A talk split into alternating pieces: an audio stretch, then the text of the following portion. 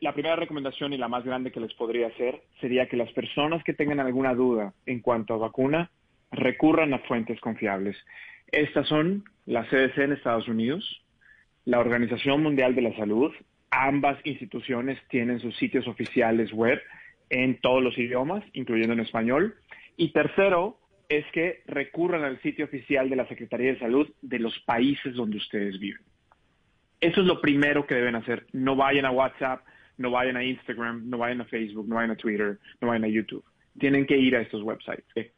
Lo que le puedo decir a las personas es que estas vacunas pasaron las mismas fases de experimentación que cualquier vacuna que le ponemos a nuestros niños fase en experimentación animales, fase 1, fase 2 y fase 3.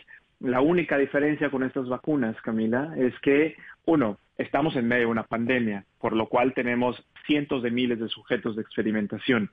Dos, los gobiernos, particularmente el gobierno de Estados Unidos, puso una cantidad enorme de dinero para poder hacer que esto suceda.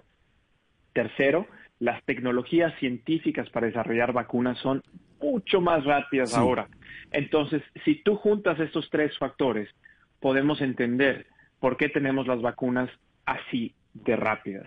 Pero no tienen que tener miedo. Además, por ejemplo, en Estados Unidos, una vez que terminaron los estudios de fase 3, se tuvo que someter eh, estas vacunas a cuatro capas de calidad. FDA, NIH, BARDA, que es, una organización que se encarga de analizar amenazas biológicas y químicas en Estados Unidos, y además un comité independiente de expertos que no tienen ninguna relación con ninguna industria.